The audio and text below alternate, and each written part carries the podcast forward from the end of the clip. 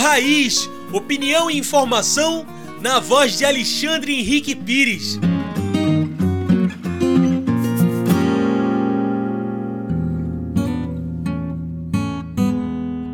A fome tem nome e tem endereço. São mais de 33 milhões e 100 mil brasileiros e brasileiras passando fome. Este é o programa Papo Raiz, programa de opinião do Centro Sabiá, eu sou Alexandre Pires e vou conversar com vocês sobre o contexto da fome no Brasil no ano de 2022. O Brasil está vivendo um momento com imagens da década de 90, da década de 80, quando as pessoas viviam em condições de extrema pobreza e que buscavam comida nos lixões.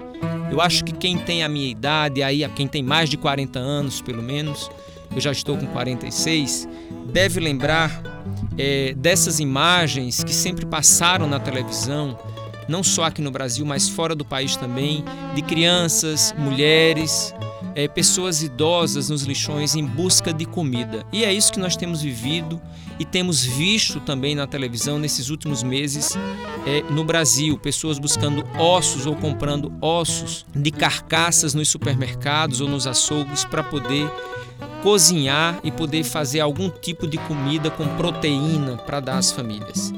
Muito triste a gente ver essa situação de mães de família pais de família que não conseguem comprar comida sequer para os seus filhos.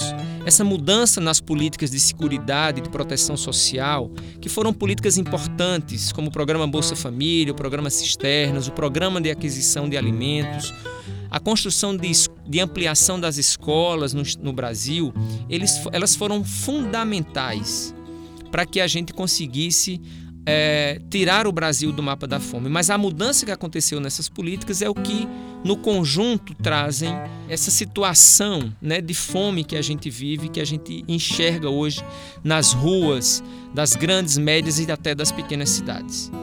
Segundo os pesquisadores da Rede de Pesquisa em Segurança Alimentar e Nutricional do Brasil, no Brasil são mais de 33 milhões de pessoas passando fome. É, só para que a gente tenha uma ideia de que quantidade de pessoas é essa, é como se fosse três vezes e meia a população do estado de Pernambuco. O estado de Pernambuco tem aproximadamente 9 milhões e meio de habitantes. É como se nós tivéssemos três quantidades e meia do estado de Pernambuco passando fome no Brasil.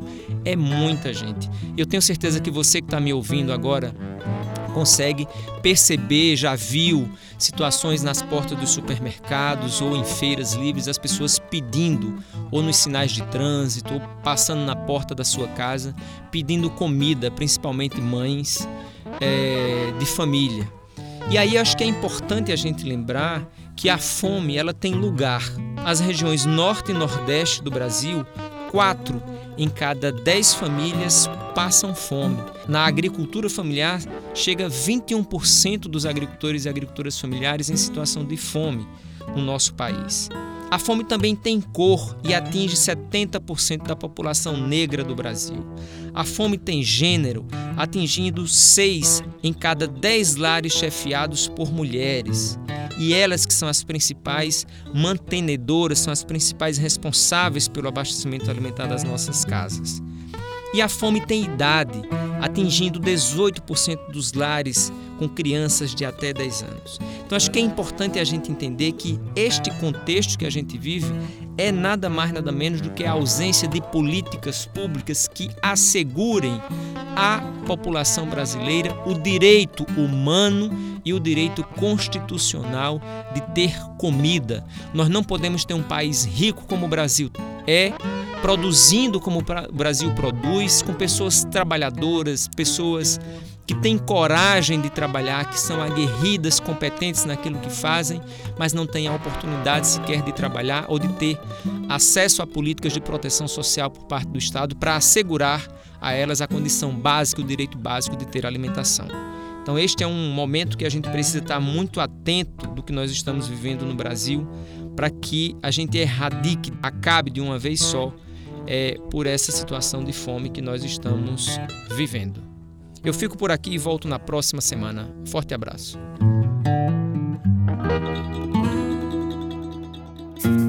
Você ouviu Papo Raiz, opinião e informação na voz de Alexandre Henrique Pires, uma produção do Núcleo de Comunicação do Centro Sabiá.